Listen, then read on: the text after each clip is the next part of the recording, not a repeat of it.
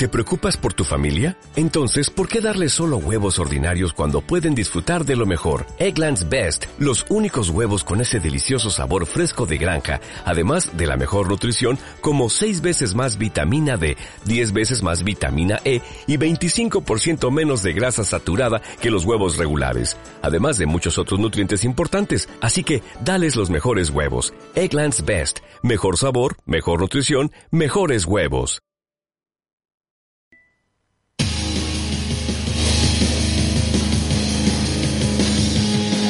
El mundo gamer se vive con todo en Radio USEC.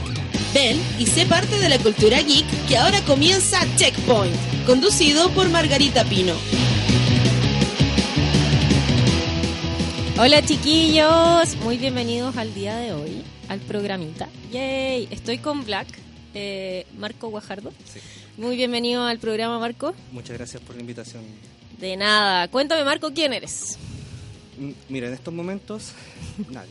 Ah, ¿Cómo no? No, eh, en estos momentos eh, vengo en representación de H, ¿Ya? eh, que es la Asociación Chilena de eSport. ¿ya? Eh, vengo con un speech ya hecho, un script por así decirlo, Ah. pero se me olvidó.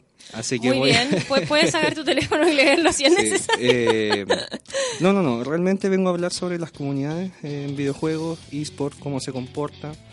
Eh, voy a hacer la parte latera de, de la pega que nosotros hacemos. Ah, pero a mí me, me encantan las comunidades, como community manager ahí brandeadísima por las comunidades. Sí, realmente es que, bueno, partiendo con el tema, ya, eh, bueno, me llamo Marco Guajardo, me conocen muchos como Black en mi carrera profesional. Se nos acaba de caer la katana, perdón Lo chiquillos. Eh, mi carrera profesional de eh, jugador de eSport eh, partió tipo 2013, 2012. Era muy pequeño, tenía 13 años, 13, 14 años. cuando. Eh, primero los fighting, luego los shooters. eh, pero después me di cuenta que eh, como no tenía apoyo acá, no, no tenía el dinero para salir, no, no tenía la oportunidad de salir a competir sin ningún problema, sin inconveniente de dónde me voy a quedar, eh, qué voy a comer, todas esas cosas que si bien al principio me las cubría la empresa que me llevaba, que en este caso fue Bandai, muchas gracias Bandai si está escuchando, Gracias, Bandai, te amamos. eh, me llevó a competir por Naruto. Ah, eh, fuimos dos competidores que fuimos a la Evo, eh, que sería, bueno, en este caso, el, el hablador, Ya. y Andrés Salfate, o Eduardo Salfate, el hijo de Juan Andrés Salfate.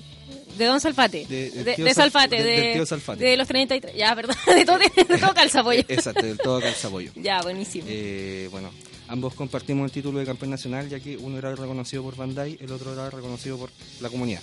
Ya. Entonces eh, se compartió el título.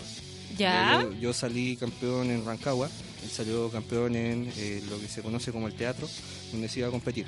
Ya. Eh, un día nos encontramos en la FestiGame y nació la amistad para adelante, porque fuimos invitados los dos. Ya, perfecto.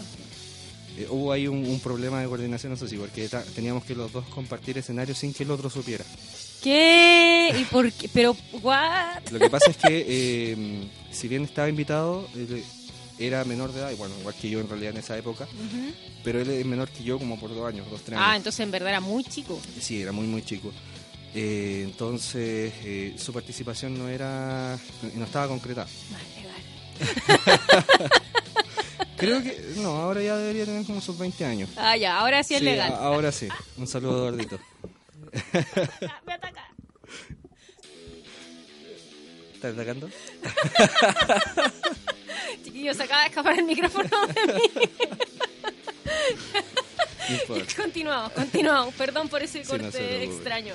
Y luego con un grupo de amigos nos dedicamos a jugar Battlefield y en eso de la suerte por un tema eh, por un tema de moral y ética no puedo nombrar el team, vamos a decirle Le Manco, el nombre que, que le pusimos para salir a competir afuera. Ya. Eh, llegamos a un, a un gran título que, bueno, ganamos dos premios. Uno fue eh, mejor team latinoamericano ¿Ya? y después ganamos eh, como top one de eh, IA. Oye, pero sequísimos.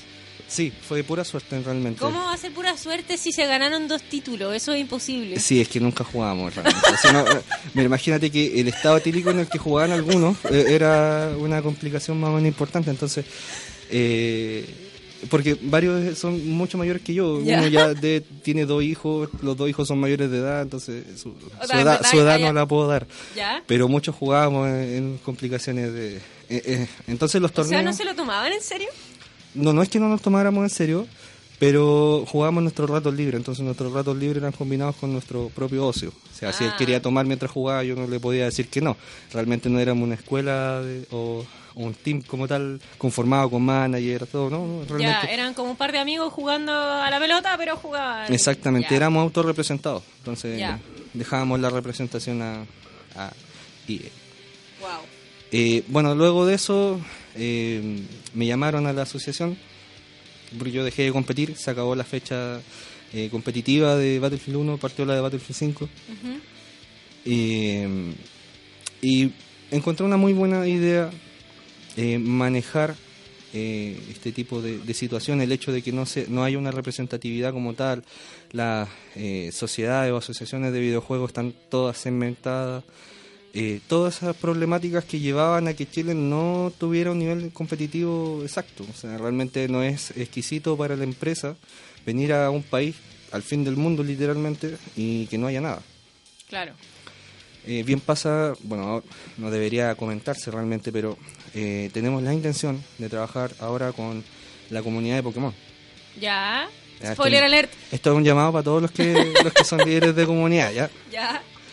Eh, sí, queremos trabajar con las comunidades de Pokémon, eh, ya que eh, lo puedo decir ahora porque estamos con buen pie legal. Ah, muy bien. Sí, ahora sí. Ya, ahora sí podemos destapar la olla. Exacto, podemos destapar la olla. Eh, queremos juntarla porque muchos me dicen, no, pero ¿cómo? Si ya hay una página que se hace cargo de eh, Pokémon Go. Y digo, pero es que tú lo dijiste, se hace cargo de Pokémon Go. Pero no de Pokémon. ¿Y todo el resto de Pokémon y, todo el resto está? de Pokémon. Hay seis juegos mobile, hay más de tres que en consola que se están jugando ahora. Eh, se viene otro más, el escudo y espada. No, algunos no lo ven posible que sea un competitivo nuevo por los problemas que han habido. Pero, en fin, está. Está y esa problemática la queremos abordar. Ahora muchos nos dicen, oye, pero si los juegos de Pokémon no son eSport. Digo, sí, está bien, pero nosotros igual nos vamos a tener que hacer cargo eventualmente de ese tipo de comunidades. Ya, Porque o si- sea, espérame, ustedes se van a hacer cargo de todo el tipo, de todos los tipos de comunidades que hay en un juego, aunque no tenga esports. No, no necesariamente, pero sí nos va a llegar esa tarea.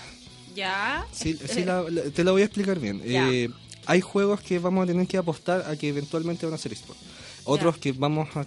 a- a- no, no sé si a, a criar, pero vamos a generar este flujo de público que exista en Chile. O sea, eh, un cambio social en la vista de los videojuegos. Hoy en Ya. día se sigue viendo ese sistema paternalista en el que el papá eh, te echa la culpa por si te duele la muela, la cabeza, el estómago por muchos juegos. Y- y to- Mamá, no quiero ir al colegio, estoy vomitando. Es que jugaste toda la noche. Exacto. Entonces, eh, ese tipo de sociedad, eh, lógicamente todos entendemos que ya eh, está pasada de moda. Ya eh, estamos esperando a que esos viejos se mueran nomás para que nosotros seamos No, los viejos. sí. No, por favor, no digas eso. No, no, pero eh, en el buen sentido de la palabra es como nuestro turno de tomar la rienda de nosotros ser los viejos que digamos, oye, ¿sabes que ya hay toda la mañana jugando Play? ¿Por qué no te vas al colegio?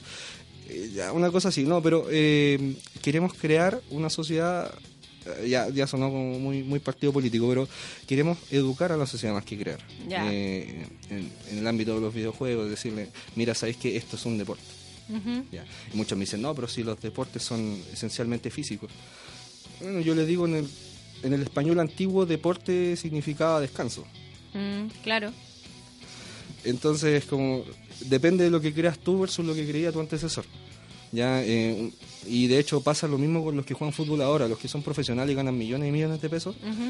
En el pasado era un pasatiempo. Era un Claro, pasatiempo. era, les gustaba salir a jugar a la pelota y ahora es su trabajo. O Eh, sea, eh, eh, exacto, aquí en Chile fue una temática similar, fue partió con las universidades que competían entre sí, empezaron a hacer más equipos, se tomó una semiprofesional, luego Chile con el pasar de los años logró tener una una federación de fútbol chilena, la NFP, eh, y eso no nació porque sí, no nació eh, queriendo. Hay países que hace muy poco se conformaron y lograron tener una federación nacional de fútbol, porque aún así son están abajo en la escala del tercermundista que no no comprenden que eh, ese nivel de entretención genera lucas. Genera lucas, genera deporte, genera una sociedad que se desvela pensando en eso. O sea, es como ver eh, lo que sucedió hace poco en el partido de Chile-Perú. Sí. ¿ya? Eh, era un desastre las calles de Santiago antes del partido, previo al partido. Sí, sí, me acuerdo. Yo estaba en la calle antes del partido. Pero eh, años 40 no era así. Mm, claro, era como me. Sí, años 40 iba Chile a jugar afuera o Chile tenía su propio equipo que se formaba con los compadres de la cuadra y uno veía a los jugadores, no eran la gran cosa así profesionales, eran unos viejos eh, cheleros que iban a jugar del barrio como todos y, y no así un- tan producido y físicamente actualizado. No, no era Entonces- profesional. Exacto, no era profesional. Entonces, lo mismo pasa con los videojuegos. Es algo que eh, nosotros lo estamos abordando en su bruto ¿Ya? para generar una joya. Porque eh, hay países que llevan 10, 20 años por sobre nosotros. Y muy bien en tu entrevista anterior eh, se, se abordó ese tema. ¿no? Sí, lo conversamos harto con, ahí, con KBR. Exacto, se, se tocó ese tema eh, y ese es un punto frágil para nosotros. O sea, estamos demasiado atrasados en lo que respecta a esto. Ni siquiera, eh, o sea, si hay alguien que ha tratado de hacer esto, o se cansó, o se volvió una productora, o lo hizo en forma de juego, se puso un nombre estúpido y lo dejó lo dejó así entonces como eh, Ya, eh, más allá del nombre. exacto, Más, allá- del nombre, eh, lo dejaron votado el proyecto. No es que lo hayan dejado votado sí hay muchas personas que tienen la intención de hacerlo y hay hay, grupos asociaciones que están intentando llevar esto un poco más allá pero eh, la- las intenciones son buenas pero el infierno está hecho de buenas intenciones entonces eh, si no se hacen los pasos correctos por más que tengamos las mejores intenciones del mundo nunca vamos a poder hacer nada. Y lo que queremos hacer nosotros es un trabajo más profesional y por lo mismo lo hemos llevado a ese punto, al punto en que tenemos un equipo legal que está trabajando con nosotros, eh, un equipo profesional, investigadores, todo, y lógicamente el lobby que estamos haciendo por detrás. Muchas compañías eh, o marcas nos están eh, prestando ropa ahora que ya tenemos todo formado. Bacán. Gracias, marcas que prestan ropa. Me encantaría nombrarlas como para vengan a sponsorar el programa, pero. pero no, para otro momento, para otro momento. Ya tendremos. Ya, eh, Ya yo voy a dar un nombre abiertamente, Sebastián. Uh. Sebastián eh, eh, Gracias, no, Sebastián. Seba- Sebastián es de una empresa bastante importante. Ya, Eh, te amamos, Sebastián. Que hace poco, bueno, no hace poco, hace un tiempo se hizo la eSport Reunion. Ya, ah, sí me acuerdo de esa, me acuerdo de las fotos. Yo no fui a la reunión, lamentablemente, pero sí vi las fotos en redes sociales sobre la primera unión de esports de Chile y fue como en un teatro y todo tremendo. O sea, mucha- fue, fue en una universidad, Ah, fue sí, la, pero- en la universidad S de... de- Eh, otra universidad. Sí, otra, otra universidad. Eh, y eh, fue bastante bien, la verdad, Bacán. para ser la primera, para no ser los personajes idóneos que estuvieran hablando, porque en realidad, como digo, eh, es totalmente desconocido. O sea, el panel de personas, si bien no, no fue menor, eh, en una segunda o tercera instancia me gustaría que fuera un poco más. Ya, perfecto. Pero igual Y- podéis hacer las invitaciones como abiertas, ¿o no? Como únete a nosotros en esto, o tenéis que mandar la invitación como por carta, dirección y nombre y apellido y y... Para la eSport Reunion nosotros nos tuvimos a cargo de eso. Ah, ya eso lo hizo la universidad propiamente tal. Ah, ya.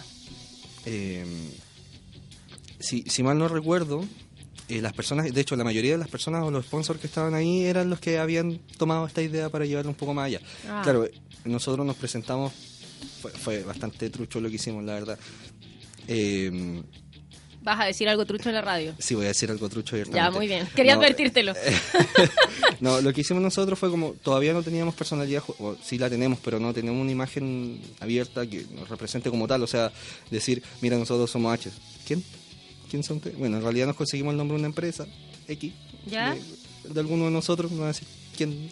Alguien puso el nombre. O sea, alguien puso el nombre Ya, y fuimos. ya. Fuimos por el, porque nos prestaron, nos prestaron el nombre y fuimos, pero aún así la misión fue clara y Ya. conocimos muchas personas realmente que están trabajando, ya eh, y ahí también entendimos cómo podemos avanzar más. ¿ya? Bacán. Eh, de ahí para adelante eh, solamente fue papeleo, papeleo, papeleo, organizaciones, reuniones y ya ul- ahora último se dieron los pasos con el gobierno, ahora sí pasos reales. Ah, ya, muy bien. Ahora sí hubo la reunión importante. Sí, ahora sí hubo la reunión importante donde, claro, sí, sí, hu- hubieron falencias en las anteriores reuniones, ahora nos encargamos de ir con todo. Bacán, muy bien. Entonces el avance fue bastante bueno, la verdad, fue, fue bueno para nosotros y también eh, lo- el trabajo que estamos haciendo por detrás, porque en realidad pasó algo que no, no esperábamos. ¿Ya? Eh, unos chicos de- del norte, de Arica específicamente, eh, se reunieron con nosotros. Ya ellos eh, llevan allá la batuta en eSport, ¿Ya? se llama IDN. Eh, un saludo también para los chiquillos. Ah, hola chiquillos. Los queremos mucho porque ellos eh, hicieron el trabajo que eh, más peludo nosotros encontrábamos que era llegar al norte. Porque todos todos conocemos a alguien del sur, todos tenemos un primo en Osorno, todos tenemos un primo en Valdivia. Sí. Entonces es fácil llegar al sur, pero al norte es complicadísimo. Sí, es y, difícil. y- y a nivel organizacional o organizativo, Organizacional, muy organizacional, lo dije la, la primera que bueno. Eh, el norte no, no tiene mucho mucho de eso bien. Ya. o la zona norte. Hemos tanteado, hemos investigado, hemos visto nada. Entonces llegaron ellos, se reunieron con nosotros, les presentamos la idea y les pareció bien. Bacán. Entonces encontramos un arma perfecta para poder combatir esto que es el desconocimiento de los esports. Ya, bacán. Me, me alegro mucho de que estén así súper bien encaminados y ya ahí con la con los evangelizadores, perdón, eh, listos en, to- en todo el país. Exacto, sí. Eh, bueno, lo que pasa es que para hacer una federación se exige como mínimo, bueno, eh, esto, eh, un dato curioso en realidad, se exigía anteriormente para cualquier federación deportiva un mínimo de representatividad del 65%. Caleta. Hoy en día entendemos que eh, por forma interna eh, ese mínimo tiene un ideal después de eso y el ideal es como el 80% y es mucho, Es caleta. eh, excesivo, o sea, tenemos que tener personas hasta en tierra al fuego y eso es casi... Poco no- posible. Casi es, exacto, es poco posible, pero eh, pero se puede, Ya. se, se puede y la eh, lo bueno es que últimamente hemos tenido demasiados buenos contactos, Muy bien. Bien ahí.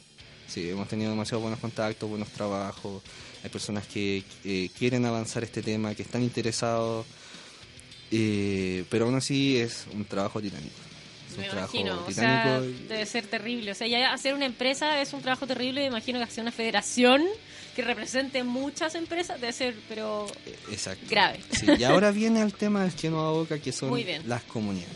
Ya, bacán. Después de esa larga presentación, Después de contarte todo lo que he hecho en estos últimos seis meses, Exacto, en estos últimos seis meses que es harto para mí, mucho cansante. se- suena a mucha pega. Exacto, vamos a hablar de las comunidades. Ya, bacán. Cuéntanos. Comunidades. Hype. Exacto. Ah. Cuéntanos, Hype, ¿qué, qué nos va a hablar hoy? Bueno, cabrón. Las comunidades. No, eh, bueno, vamos a hablar muchos temas con respecto a esto. Vamos a hablar sobre cómo eh, hoy en día, a diferencia de hace 10 años, las comunidades se estaban conformando. O sea, hace 10 años, no, más, más atrás, más atrás. Hace- ¿Más de 10? Sí, más de 10. Hace Yo creo que sí, unos. a- hace no, yo 15 creo que unos 30. Ah. No, hace 15 años, cuando se estaba conformando la, la X, ¿Ya? la AX, la Anime Expo. Oh, yo fui al Anime Expo, fui como unas tres veces. Yo en, ese momento, yo soy del norte, oriunda de Chuquicamata, así que para mí todo esto de la comunidad era algo muy muy peculiar y algo que allá por lo menos no pasaba o yo no lo veía pasar, no sabía cómo llegar. Sí, sí llegaba, esto es lo extraño.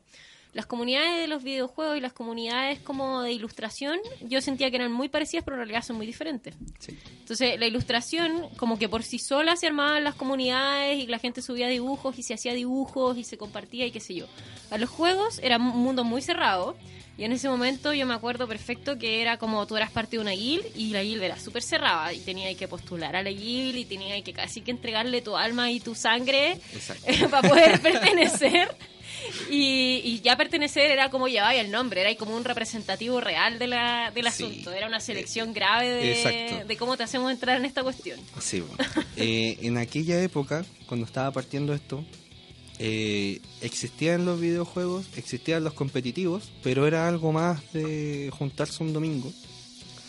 Eh, muy arcaico, ya porque los competidores de, de acá de Chile, los que lograban ir a la Evo, en aquella época, aquella época, yo estoy hablando, yo tenía 15 años atrás. no, sí, yo tenía 15, como 23.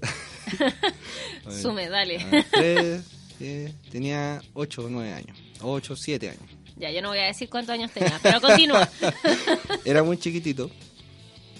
Y tuve la suerte de tener un tío que, si bien no era tan ñoño, le gustaba mucho eh, los eh, Mortal Kombat o los WWE o los F en ese entonces. Continúa.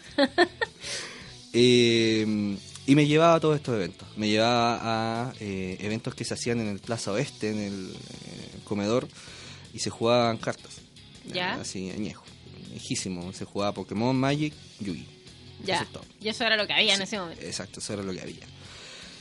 Y por otro lado está la cuadra que se jugaba en los héroes. eh, y ahí se jugaba Mortal Kombat, Street Fighter, Y eso era con una con un, con un Super Nintendo. eh, Play Uh. 1, Play 2, emuladores, computadores, lo que sea, lo que hubiera. Lo que Con- se, lo que se pueda. Exacto.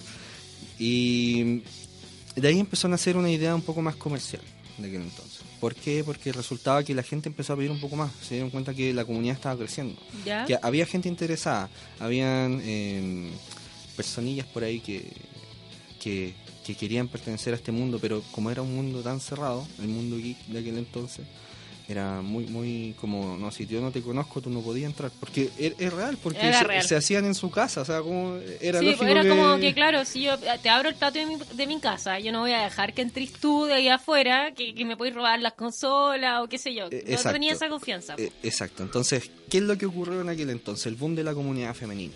Ya. Esto es más histórico. Esto yo lo vi, no, no como una especie de documental, pero hace poco se hizo una presentación eh, en, eh, en la FestiGame. No, no hace poco, hace mucho, fue en 2014. Y ahí se, a- ahí se habló sobre esto, ahí hablaron los expertos, Ya. lo- los que partieron toda esta idea. Ya.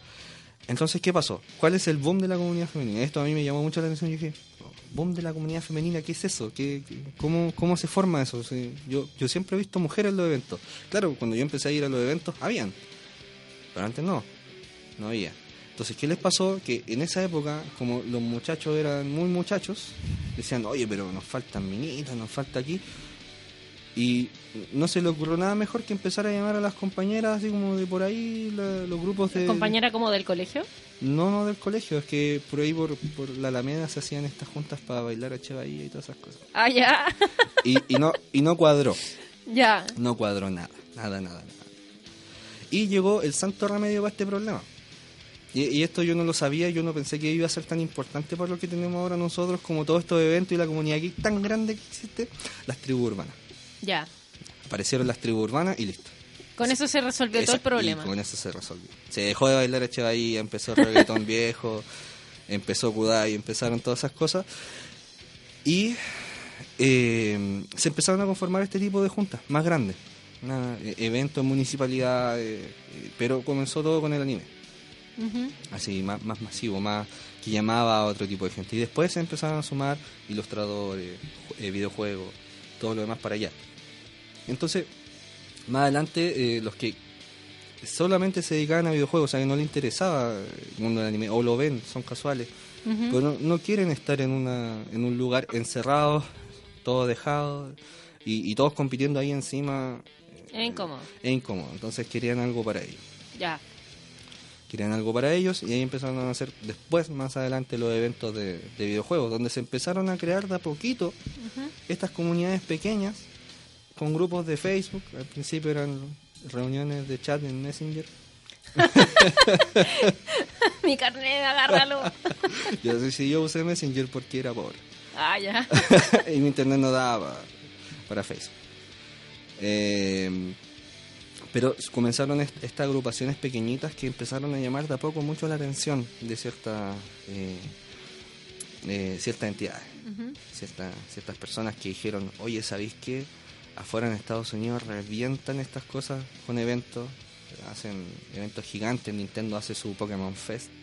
Claro, pues en esa época ya era súper comercial en Estados Unidos todo lo que eran los juegos y de ahí después vino E3 y lo rompió todo. Exacto, y, y lo, y lo rompió exactamente todo. Y, y- mirábamos para acá y decíamos, oye, pero acá no tenemos nada, pero nada, nada, ni, ni- cero, cero. O sea, no había nada, absolutamente nada, ni, ni junta, ni evento, Nada. cero, nada. O sea, si, si tú querías pelear un evento fighting para demostrarle a tus amigos que eres bacán, tenías que ir a un evento X allá en Peñalolén eh, a jugar lejos, muy, muy lejos, sin dormir.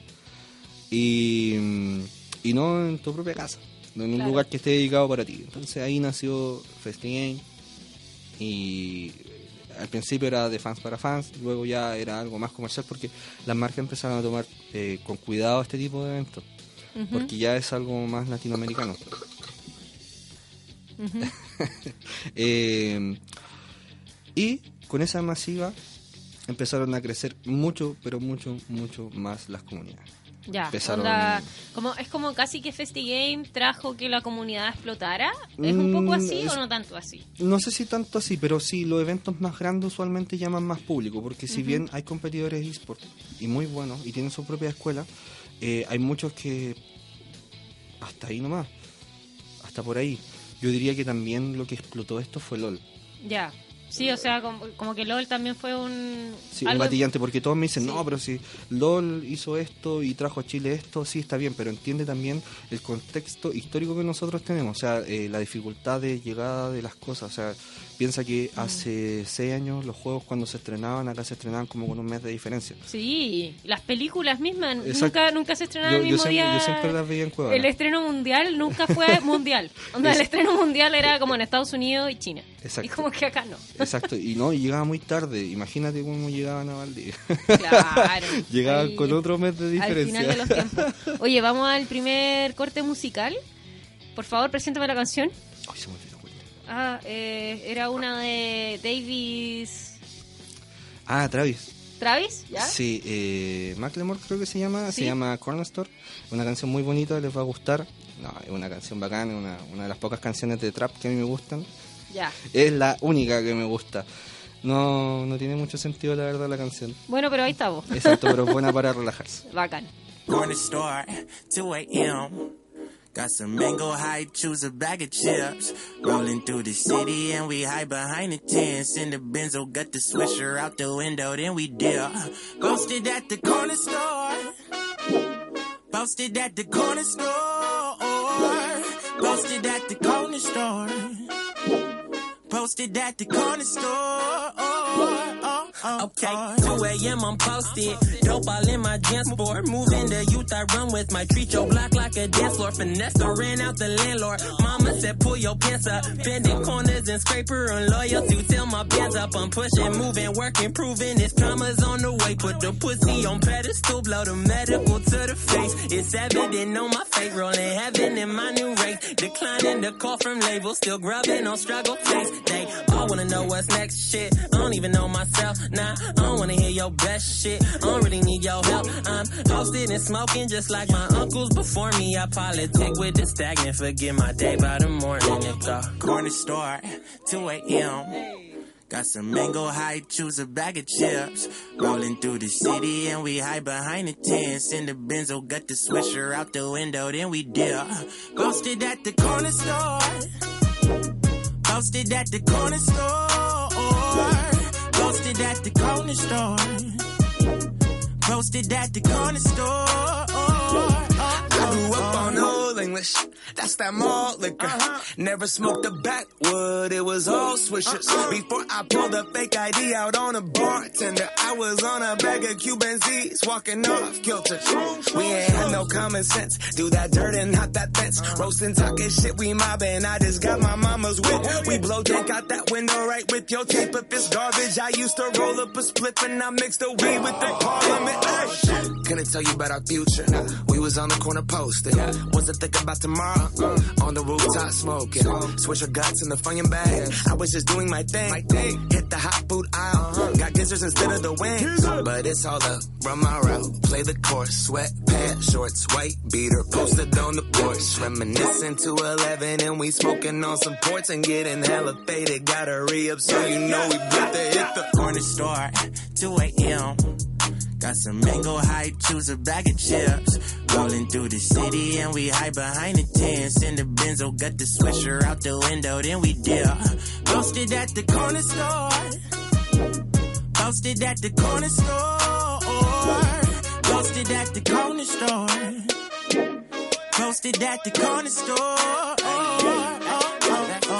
My time working it out, counting the coin, breaking my back. All of my loins, all of my nerves, can't get a break, but that's my snack. Call me almond joy, mama's boy, can't afford none of what you order. Shit, I'm hardly on, not quite broke off the wall, but on the border, pushing pen to the paper for peso. They want a Lego, close construction, no room for the huevos. You gotta love it, that's big. He like Montego, he if you like the gecko, he not gonna pay the date you. You get, I get OG Mako, boy, so wonderful. Them cheap thrills, they come and they go, yeah. Talking about we saved you a seat, but, they don't want no one to know. Long as you comfortable, yeah. Corner store, 2 a.m. Got some mango high, choose a bag of chips. Rolling through the city and we hide behind the tents. In the benzo, got the swisher out the window, then we dip. Posted at the corner store. Posted at the corner store. Posted at the corner store. Posted at the corner store. Corner store, 2 a.m. Got some mango high, choose a bag of chips. Rolling around the city and we hide behind the tents. Up the benzo, got the swisher out the window, then we dip. Corner store.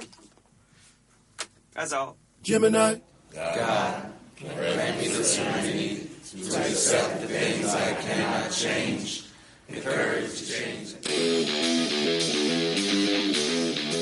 Ya, después de esa canción de trap que nunca había escuchado yo en lo personal, pero gracias por pedirla. Sí, la verdad es que no, no sé si es trap, pero a mí me parece que es trap. Porque uno de los cantantes de ahí es, es trapero. ya, bueno. Eh, uy. Sin, sin romper nada del estudio, por favor. Voy- a. Bueno, Ya, oye, volvamos entonces al tema aquí de las comunidades. Entonces vino FestiGame. Llegamos hasta FestiGame y, ¿y qué pasó después? Sí, después de eso, bueno, 2013, estoy hablando en contexto. Eh, sigamos recordando que eh, para esa época aún así era tabú. Ya todo esto de juntarse, tener un, un equipo, tener un manager, tener un, un coach. Ya, eso eran para los deportes, de, deportes considerados hasta la época. Sí, yo me acuerdo igual de que, me acuerdo de haber jugado, en esa época yo jugaba Dota 2. Me acuerdo de alguien que quería decir, que nos decía, yo quiero ser coach de un equipo, sean mi equipo, y armamos un equipo, le hicimos un logo y toda la cuestión. Y igual no nos podíamos tomar en serio la wea. Era así como que, Sí. en realidad, mira, eh, no puedo dedicarle mi vida a esto. Exacto.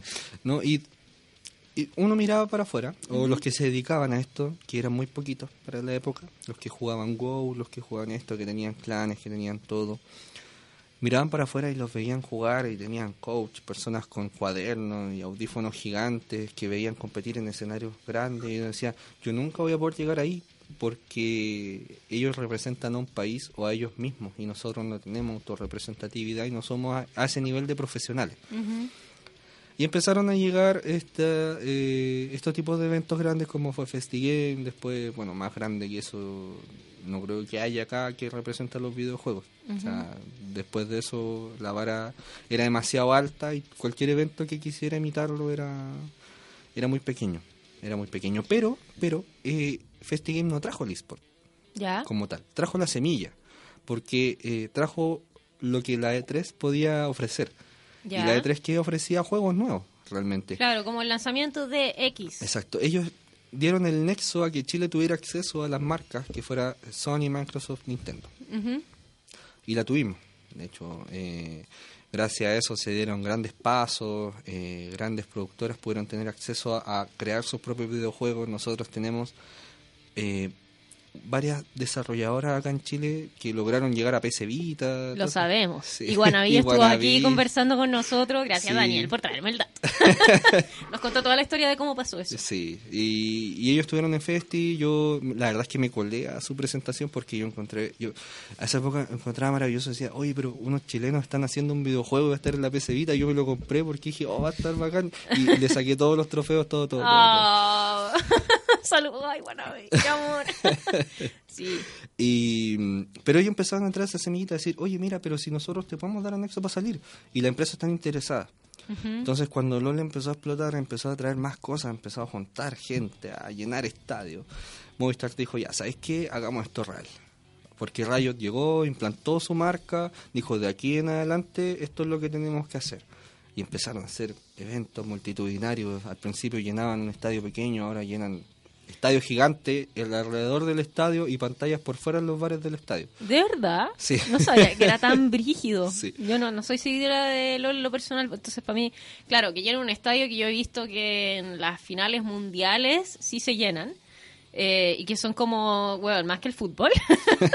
Brígido. Sí, sí, de hecho a mí donde me dolió mi corazón es porque mi, eh, los videojuegos, si bien para mí, los videojuegos, no el para mí los videojuegos son mi primer, pa- mejor pasatiempo. Ya, Uno de mis pasatiempos que más amé en el mundo fue el fútbol americano. ya.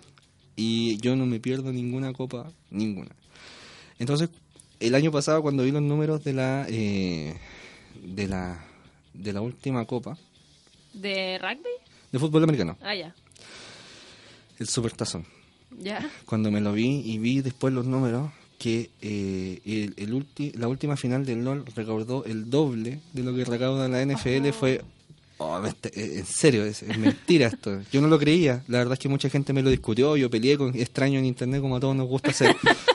Me- es que me gusta Me pelear. imagino la- tu hilo en, en Twitter de odio de todos ustedes son unos ignorantes. Sí, es como, no, esto lleva años, pero entendí que está bien. Está Ese bien. es el siguiente paso. Exacto, el siguiente paso. Después me calmé y dije, yo represento ambas cosas. No, no, Ah, no, eres no, lo mejor de ambos mundos. No, no soy lo mejor, voy por el contrario. Pero está bien, tiene los dos en, en la vida. Exacto, sí. Entonces, vi eso y, y me, me impresioné, me impacté.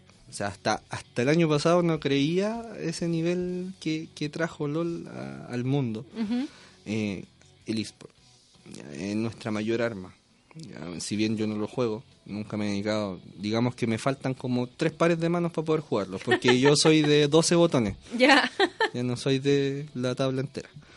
Bueno, es que igual no usan todos, pero no importa. Yo tengo No sé. la comodidad. eh, na- na- nací analógico. No... Eh, con, lo- con los controles, Sí, no con el teclado. exacto. Porque soy bueno en esos juegos. Está bien, está bien. eh, pero aún así, el nivel fue impactante eh, y volviendo a aquellos años cuando Movistar dijo, ¿sabes qué? Hagamos esto también nosotros. Hagamos la copa. Hagamos una producción nuestra. Ya. Y salió fenomenal. O sea, el Parque O'Higgins explota en, en esas fechas, tal cual como lo hace Lola Palusa. Oh, brígido. Literal, es que son muchas personas las que van. Y es un vicio barato. ¿Es un vicio barato? Sí, es un vicio barato. En comparación, porque si tú te das cuenta, eh, los otros eh, los otros vicios, si por así decirlo, Ya. no, los, los otros pasatiempos son más caros. Tienes que dedicarte mucho más, hay mucho más tiempo por detrás, ah, hay mucho traslado, porque todos los demás pasatiempos considerados deporte son hechos en lugares físicos al aire libre. No es en tu casa, en tu patio. Claro, y, no es- y además encima que el LOL es gratis. O sea, tú pagáis por los skins, pero efectivamente tú puedes jugar gratis Eh, sin Exacto, pagar entonces, ni uno. entonces muchos me dicen, oye, pero si yo pago, yo mi, mi PC cuesta un millón quinientos. Digo, está bien, pero mi equipamiento de fútbol americano costó tres millones dos. Oh, ¿qué? ¿Cachai? Y los No pares de, que era tan caro. eh, y los y los pares de zapatillas que tú te compras para jugar eh, fútbol o balonpié, ya para diferenciar, eh, también, o sea, tenéis que estar los cambiando cada cierto tiempo, cambiarle los tacos, comprarte calcetines, comprarte ropa, tenéis que viajar, tenéis que volver, después tenéis que ir a competir fuera del país o fuera de Santiago y, y seguís gastando. En cambio, si tú pagas una vez por armarte un PC que corra, que podéis jugar LOL y listo, eso es todo.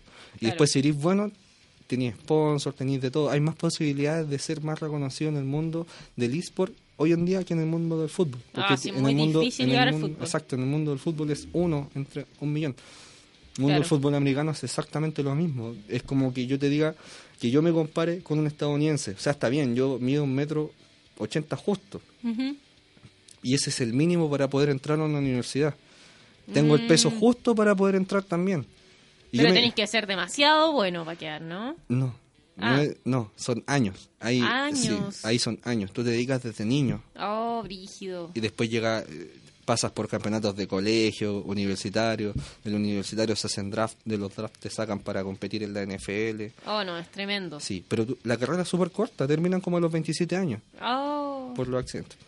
Por los accidentes, Este- por los golpes. Exacto. Entonces, ¿qué, y, y qué, cuál es el problema que tiene un jugador de eSport? ¿Qué es lo peor que le puede pasar?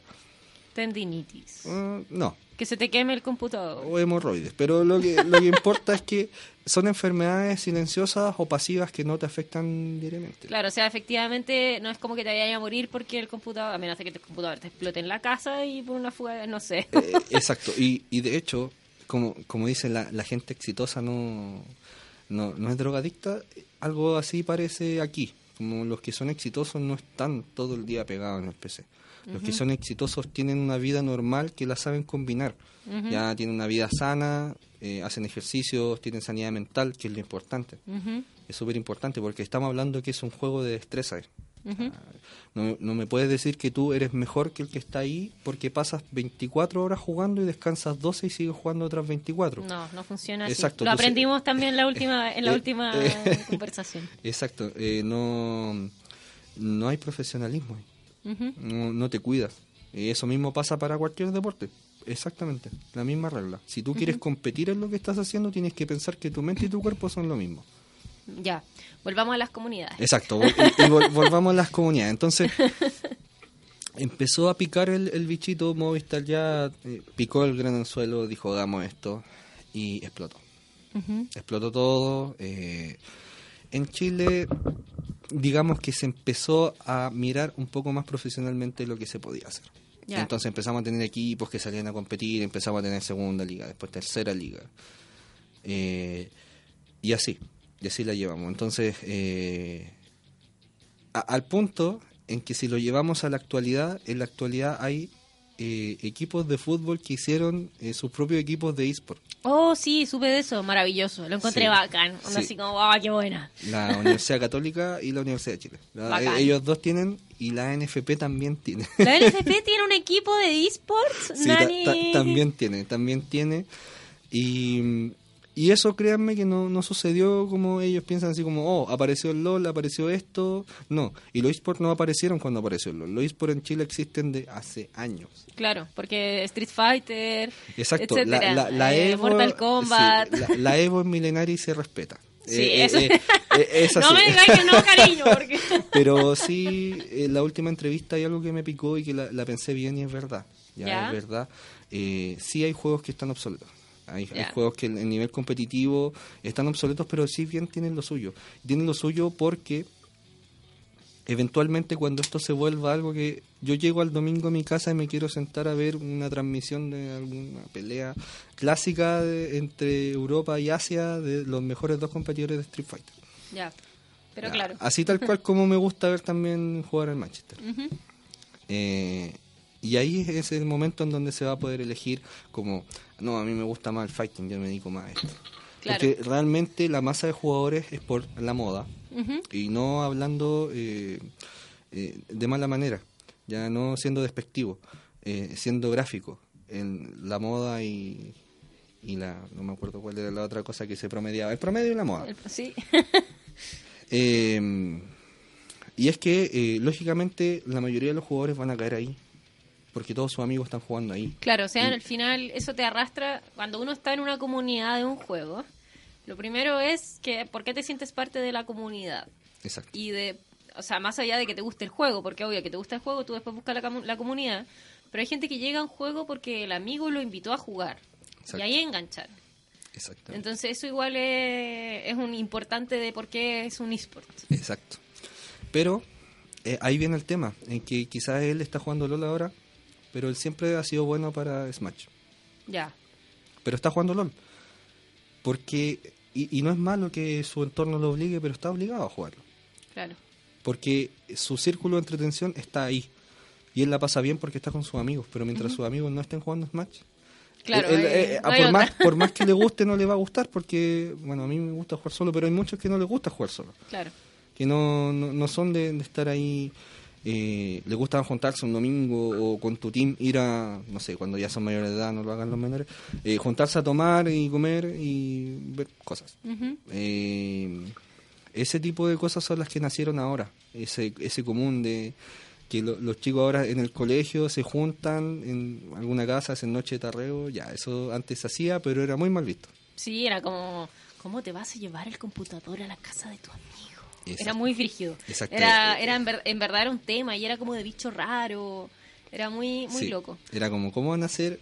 ¿Cómo se van a juntar en una casa a encerrarse a jugar? Claro, súper raro. Sí. Es Rarísimo. como, ¿y qué queréis que hagamos? Que jugamos cachupón. Ya. Claro. Sí, jugamos a la escondida. No, si ya no es así. Ya los niños no nacen teniendo ese chip de investigar qué es lo que pueden hacer, porque realmente en nuestro código está escrito que queremos buscar algo para saciar el ocio. Y ya lo tenemos. Tenemos la herramienta para hacerla y, eh, y está. Entonces, ¿qué pasa? Que eh, todavía está esa competencia para nosotros, para los jóvenes, el mayor. Digamos, desde mm, sobre 40, porque hay jugadores que tienen 40, 40 o años. más de 40. Claro. Que son Eh, los primeros que impactan. exacto, que son- El primero que se metió a jugar. Exacto, que Oye, son los tatas. Eh, volvamos un poco también a lo de... Entonces vino Movistar. Eh, ¿Y qué pasó con las comunidades después de Movistar? Cuando ya LOL explotó todo, ¿qué pasó en el resto del país? Bueno, el resto del país empezó también a moverse, lógicamente, porque dijeron, oye, mira, ¿sabes qué? Eh, si hacemos un team aquí en, no sé, en Copiapó y vamos a competir a Santiago, aunque les saliera no, no benéfico, es como era, era juntarse, ser el, intentar ser el mejor team y crear en el espíritu competitivo para afuera. Pero tenemos ese pequeño problema que nuestra eh, sociedad es centralizada. Sí, o sea, Chile es uno, yo creo que, no sé si todos los países serán así descentralizados, pero Chile es absolutamente centralizado. Sí. O, o sea, es que nosotros tenemos el pequeño problema que somos una cada vez más larga y angosta faja de tierra Claro. y el acceso es complicado. Ahora, la idea es simple. O sea, tirar una línea de tren era porque es largo. Eh, no, los japoneses lo dijeron mucho. Ellos también son una son una península realmente, pero ellos son una isla Igual que, son larguitos. que, que es teóricamente larga y ellos se conectan así. Claro. Pero es que esos trenes que tú llegas en dos minutos de una... Sí, pues, pero Son ellos a velocidad tienen- a nivel Dios. Sí, pero los tienen como del 90, si no es algo que no podamos acceder. Ah, ya. Eh, es más por el hecho de que eh, nuestra sociedad está escrita así. Ya, ese es un problema más... Más es más cultural. No, no, es un problema social derechamente. Sí, nuestra historia lo escribe de esa manera. Entonces cargamos con eso. Los que no conocen bien nuestra historia, los que no saben que desde los 20 tenemos ese problema de, de- de conexión que trató de resolverse, eh, con los trenes también, valga la, la redundancia, vamos con los trenes, démosle con los trenes.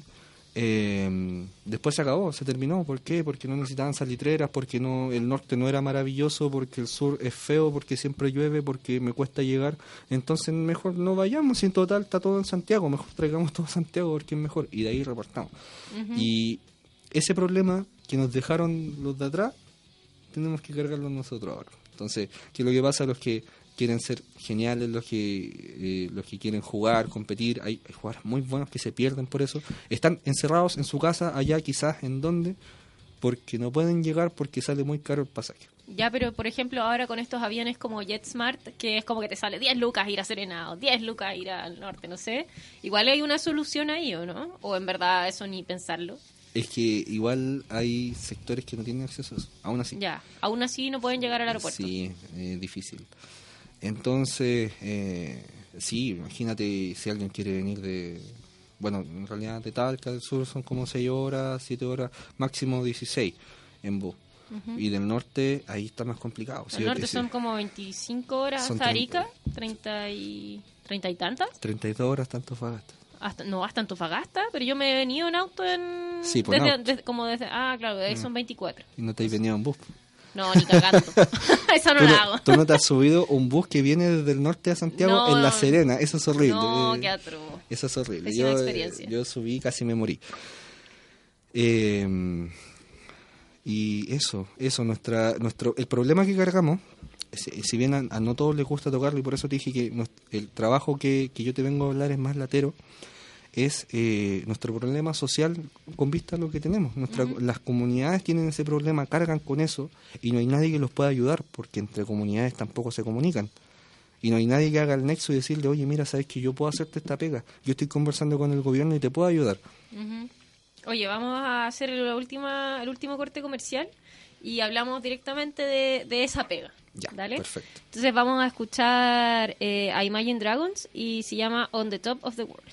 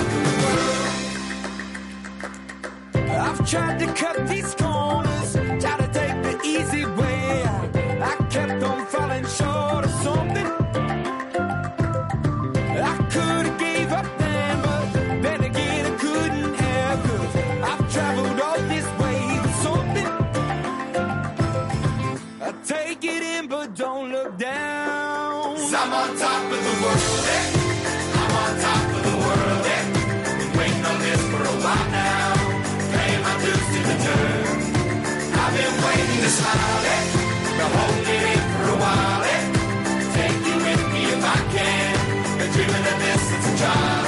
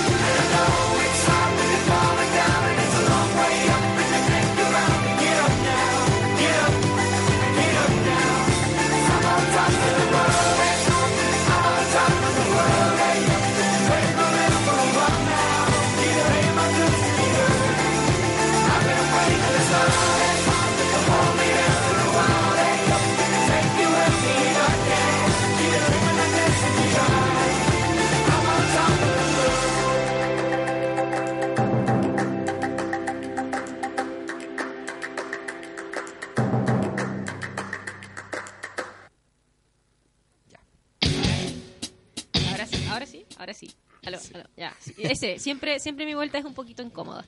Ya. Muy bien. Pero entonces, eh, comunidades. Ya. Yo tengo mi comunidad. Hola, cariño, tengo una comunidad. Ayúdame. ¿Cómo me puedes ayudar? ¿Qué es lo que, qué es lo que va a pasar ahora con las comunidades de juego? ¿Más adelante dices tú o ahora? Eh, ambas. Mira, ahora nada. Pero Ya. más adelante, nuestra idea es que esa comunidad tenga eh, nombre. ¿Ya? Un nombre donde llegar. Que si sale a competir afuera tenga una camiseta. Ya, que- pero esa camiseta, o sea, como que tú le vas a dar la camiseta o No, me- ¿Qué, me qué re- vas a hacer tú? No, a- hablando futbolísticamente. Ya, que ya. tenga que, que tenga representatividad por parte de nosotros, o sea, que no, no esté solo. Que, tenga, no sé, su camiseta y aparte el logo de H. Ah, ya, que es como en el fondo de la asociación de... Sí, la bandera chilena y que, y que nos representa, o sea, que... Que efectivamente es como represento a mi país. exacto, que sienta el orgullo de ir a competir afuera y, y representar a su país. Ya. Exacto, eso mismo. Eh, bueno, y todo el apoyo que aparte se le pueda dar, que un sponsor no le pueda entregar. O sea, lo mismo que tienen los de la selección, que van todo pagado aquí y compiten, eso mismo. Ah, ¿eso, ¿eso no te lo puede dar un sponsor? ¿O no, un sponsor no te puede pagar pasaje? Si quieres, sí. Ah, si el sponsor quiere, sí. Sí, Tiene que ser muy buena onda el sponsor. exacto. O sea, tiene que... Tiene que ya- creer mucho en el, en el proyecto. Exacto, pero us- usualmente el sponsor te lleva, te paga la estadía, creo que también el almuerzo, el desayuno, y pero hay otras cosas que no... que- o, o te paga la estadía y todo, pero tú te pagas el pasaje, o te paga, el, te paga el pasaje y tú te pagas la estadía. ¿Y te paga la entrada al evento o te la paga porque ca- clasificaste? Sí, la, no, la clasificación da La free, entrada free ya- pass para... Yo ya veía así como, bueno, y tienes que pagar para entrar, pero... No, no, no, no, eso no, no pasa. Ah, ya, o sea, bien. Eso dependiendo si tú eh, eh, te ganaste el cupo, porque hay otros que pueden ir directamente a competir, pero tienen que pagar una cierta cantidad de dólares pa- para inscribirse por Ah, juego.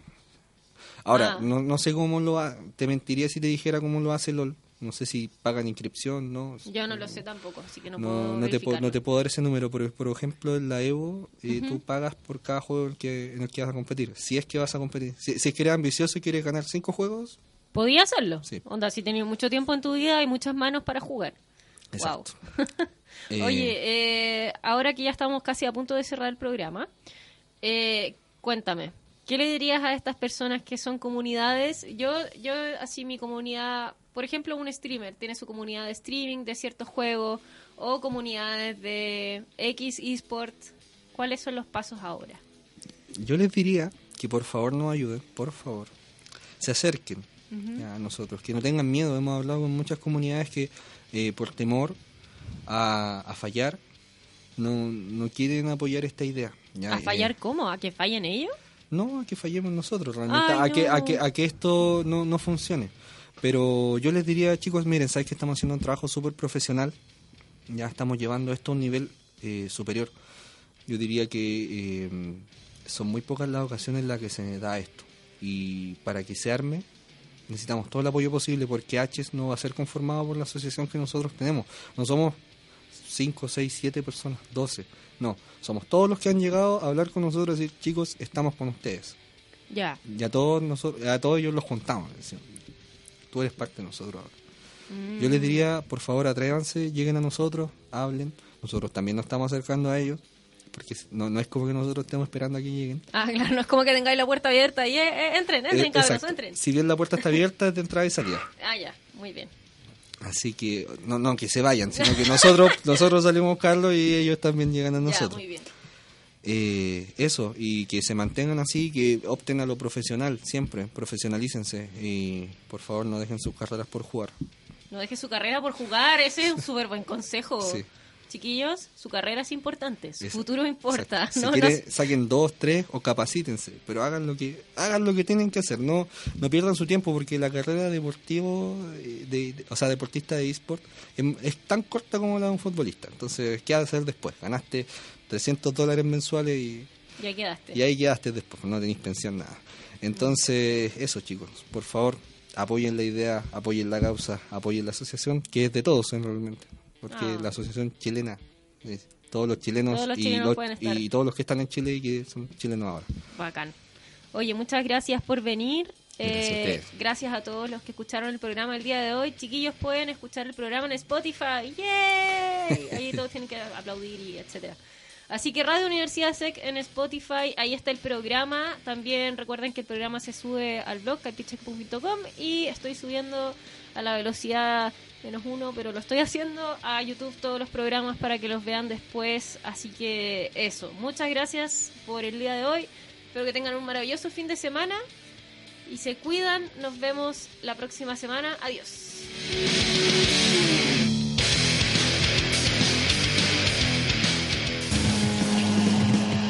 No nos llames nerd, solo somos fanáticos del fascinante mundo geek. Videojuegos, nuevos lanzamientos y más fue lo que se vivió en Checkpoint por Radio USEC.